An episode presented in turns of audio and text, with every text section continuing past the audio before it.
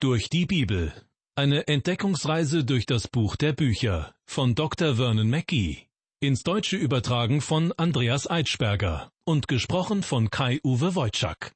Klein, aber fein. Das trifft auf das alttestamentliche Buch Habakuk auf jeden Fall zu. Es gehört zu den zwölf sogenannten kleinen Propheten und hebt sich mit seinen drei Kapiteln tatsächlich von den großen Prophetenbüchern Jesaja, Jeremia, Hesekiel und Daniel deutlich ab.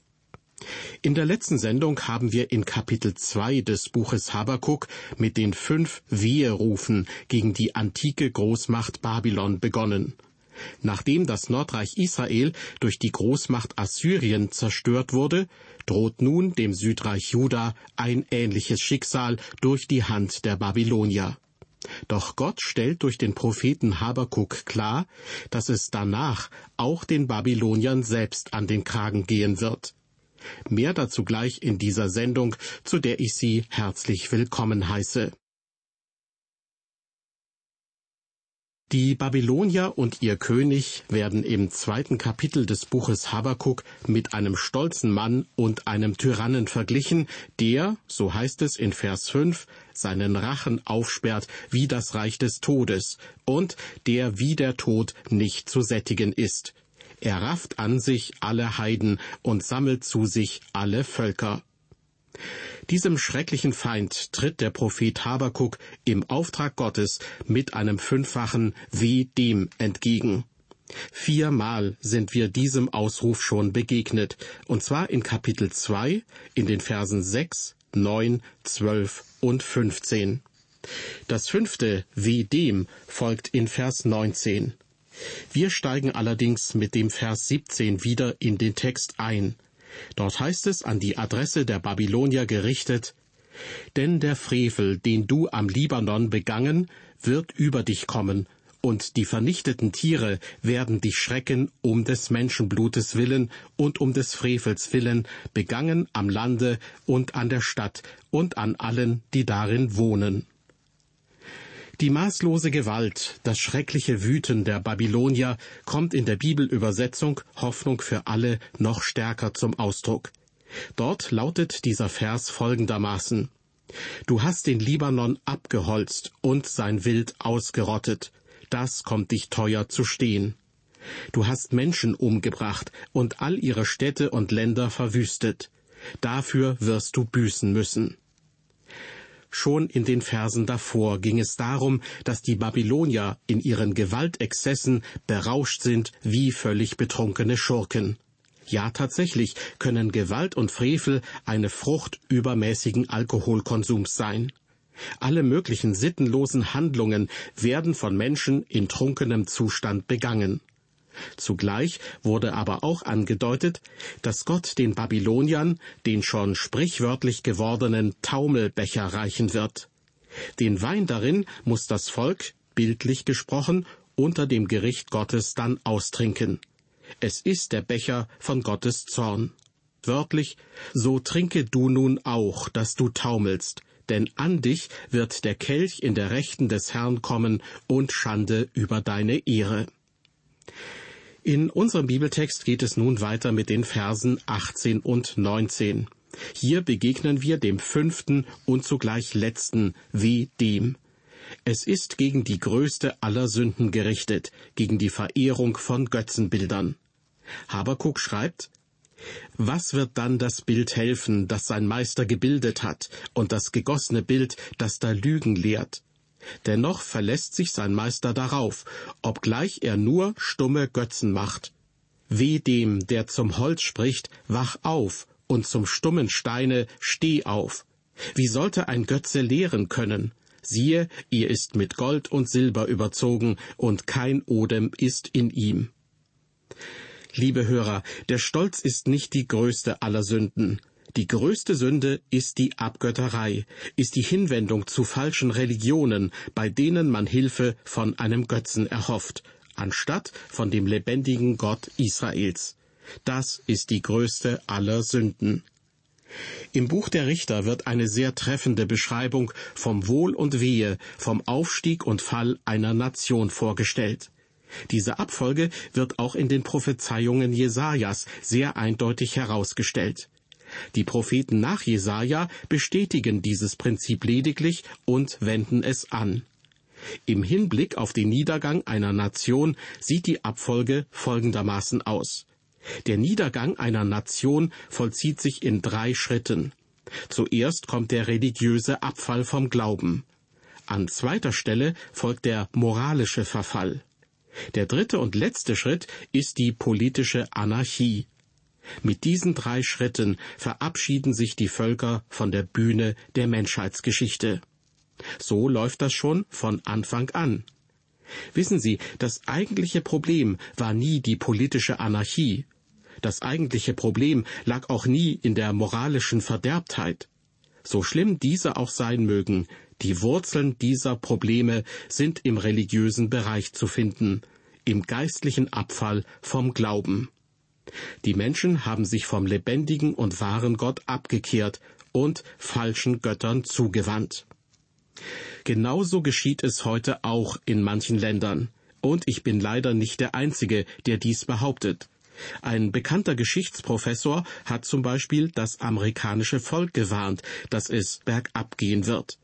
Es ist erschreckend zu beobachten, wie dekadent sich viele Menschen mittlerweile benehmen. So sieht es mit uns leider aus. Wir befinden uns auf dem absteigenden Ast, und das erschreckt mich. Das Prinzip des Niedergangs, das Habakuk schildert, hat sich am Volk der Babylonier bewahrheitet. Der Untergang eines Volkes beginnt mit der Abgötterei. Es beginnt damit, dass sich ein Volk vom lebendigen und wahren Gott abwendet. Natürlich meint der moderne Mensch, dass Götzendienst heutzutage irgendwelchen Heiden vorbehalten sei. Schließlich verbeugt sich doch bei uns keiner mehr vor irgendeinem Götzen. Das ist leider ganz und gar nicht so. Viele Menschen beten heute den allmächtigen Dollar, den Euro oder irgendeine andere Währung an. Viele Menschen beten den Sex an. Andere Menschen beten das Vergnügen an, sind also Hedonisten. Ich möchte Ihnen eines sagen, liebe Hörer. All das, was Ihre gesamte Zeit und Energie in Anspruch nimmt, all das, dem Sie sich hingeben, all das, was Ihnen alles nimmt, das beten Sie an. Das ist Ihr Gott, Ihr Götze. Und genau das verurteilt Gott. Gott sagt von sich, dass er ein eifersüchtiger Gott ist. Gott spricht, ich habe dich gemacht, ich habe dich erschaffen, ich habe dich erlöst. Deshalb möchte ich dich für mich haben. Wenn ein Mensch Gott den Rücken zukehrt, dann tut er damit das Schlimmste, was man sich vorstellen kann. Lesen wir nun weiter in unserem Bibeltext. Wir erreichen Vers 20.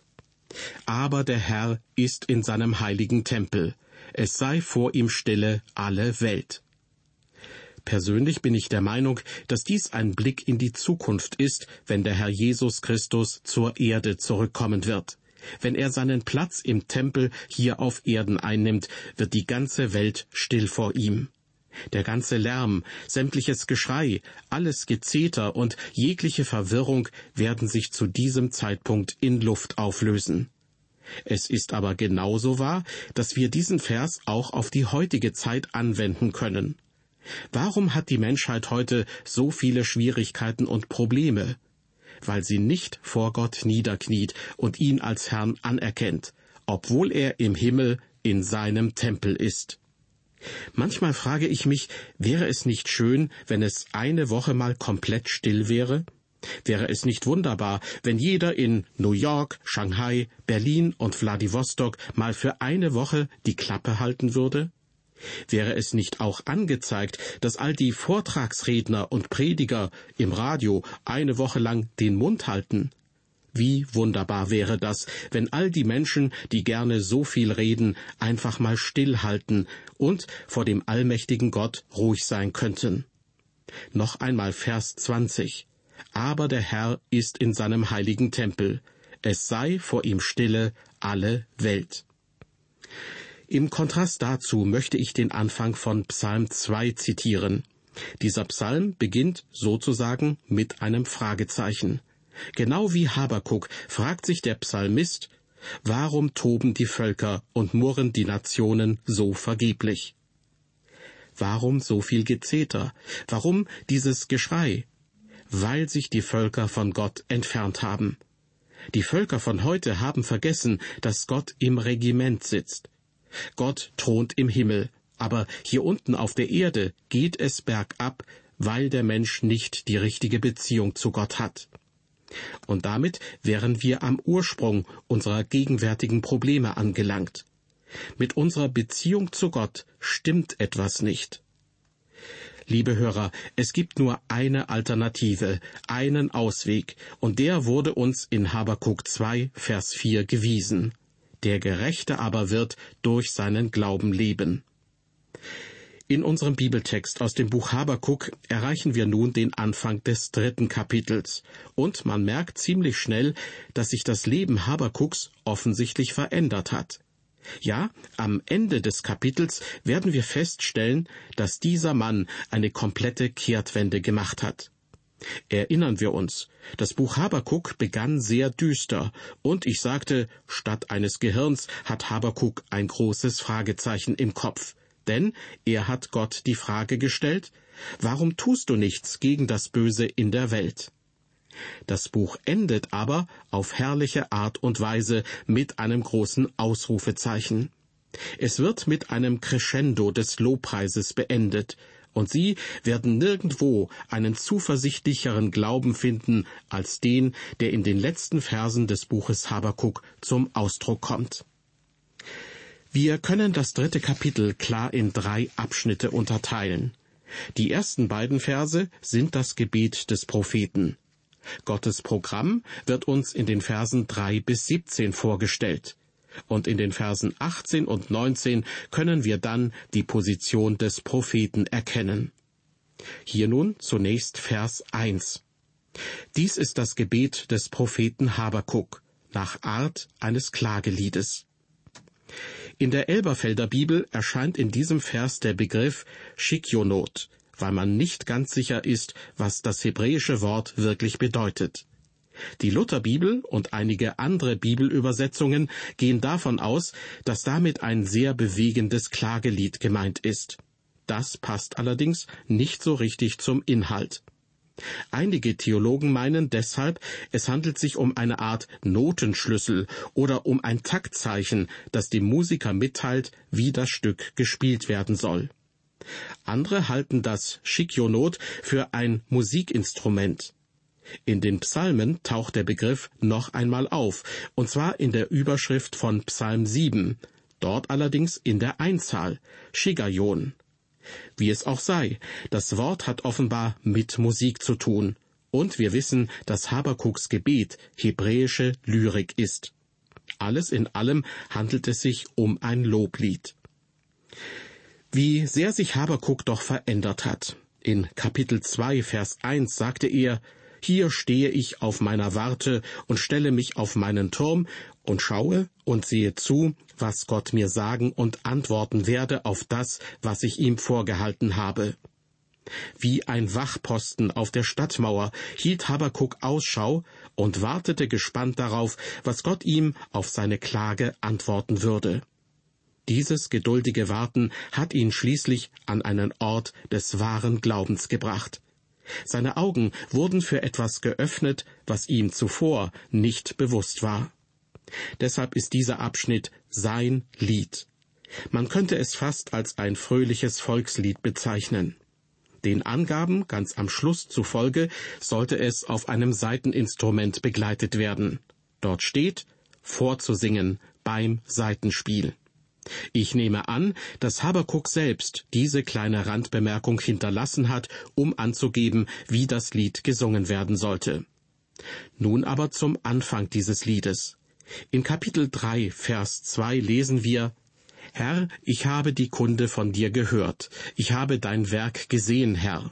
Mache es lebendig in naher Zeit und lass es kund werden in naher Zeit. Im Zorne denke an Barmherzigkeit. Habakuks Lied hat einen wunderbaren Text. Ich glaube, dass die wenigsten Ohren sich daran stören würden.